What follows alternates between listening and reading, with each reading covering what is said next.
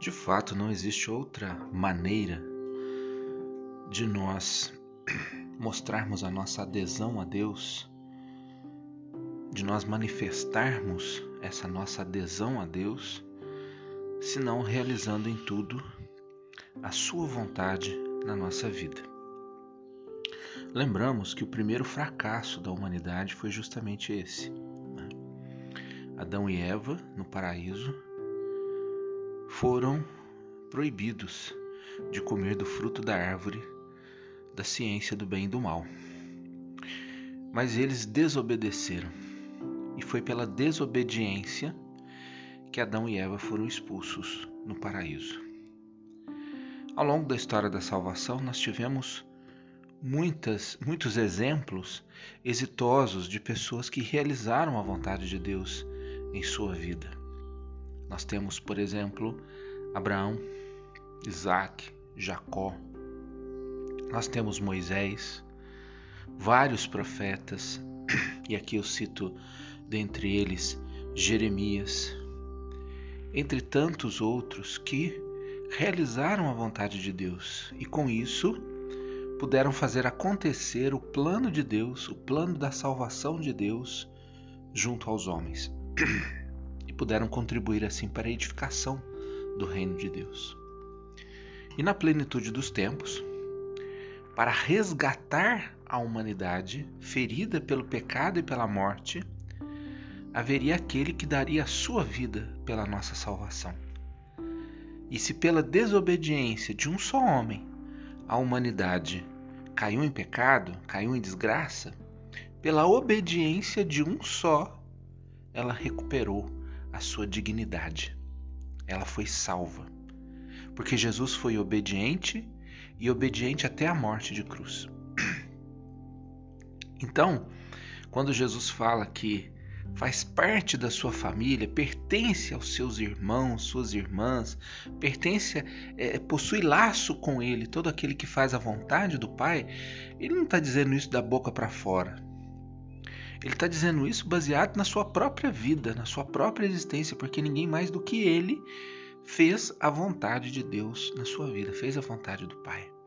Lá no Getsemane, eu gosto muito de lembrar esse trecho da vida de Jesus, porque ele é para mim muito significativo. Lá no Getsemane, suando sangue, e nós sabemos que o suor de sangue ele acontece quando a pessoa está numa angústia extrema, e Jesus estava extremamente angustiado, porque ele sabia o que haveria de passar do ponto de vista humano.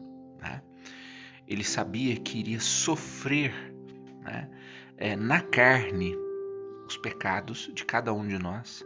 A sua carne seria dilacerada, a sua carne seria rasgada, ele seria humilhado, levaria o peso da cruz nas suas costas, seria pregado nela e morreria nela. Então Jesus ali angustiado no Horto das Oliveiras, no Getsemane, Jesus ele vai dizer: Pai, afasta de mim este cálice.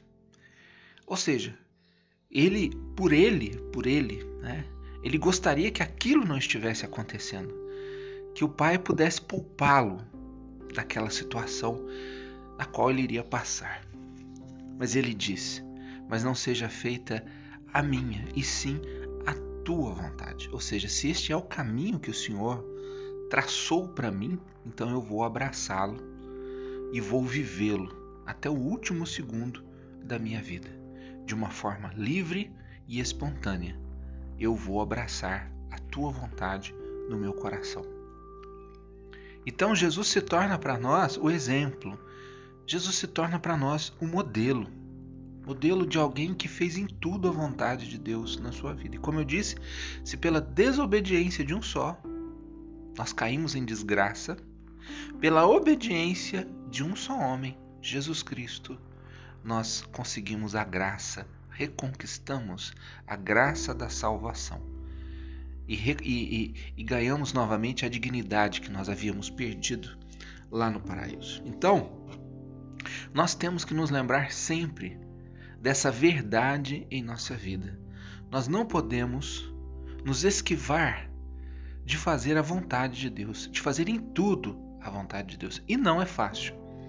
Aí está o maior desafio da vida cristã, o maior desafio da espiritualidade. Talvez aí esteja o maior desafio da nossa existência, porque nós somos muitas vezes, ou queremos ser muitas vezes, absolutos, dogmáticos.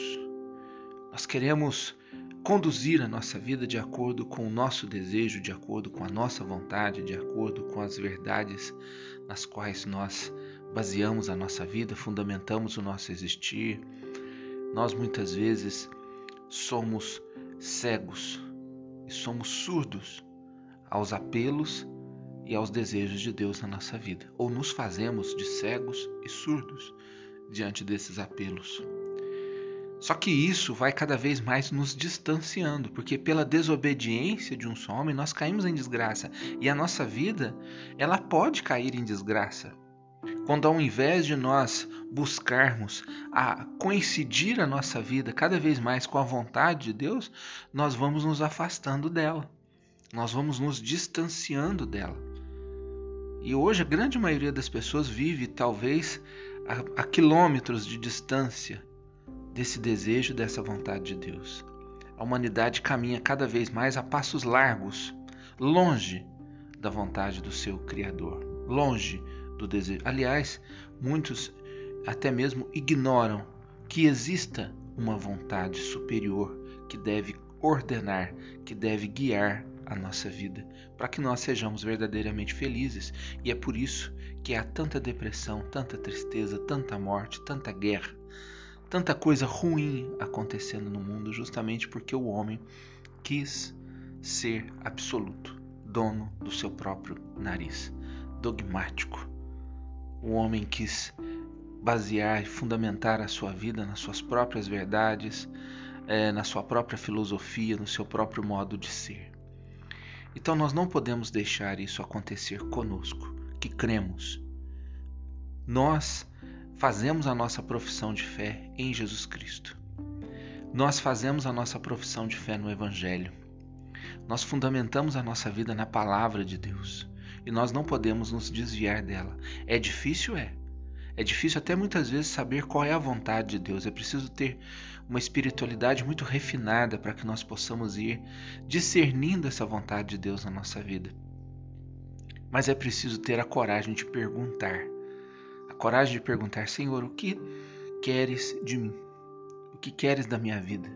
E ter a coragem de assumir o caminho que Ele nos propõe e que muitas vezes não coincide com o nosso caminho, com o nosso desejo, com a nossa vontade.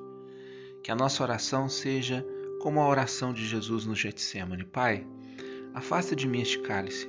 Muitas vezes nós não queremos passar por algumas situações na nossa vida, mas não seja feita a minha, e sim a tua vontade.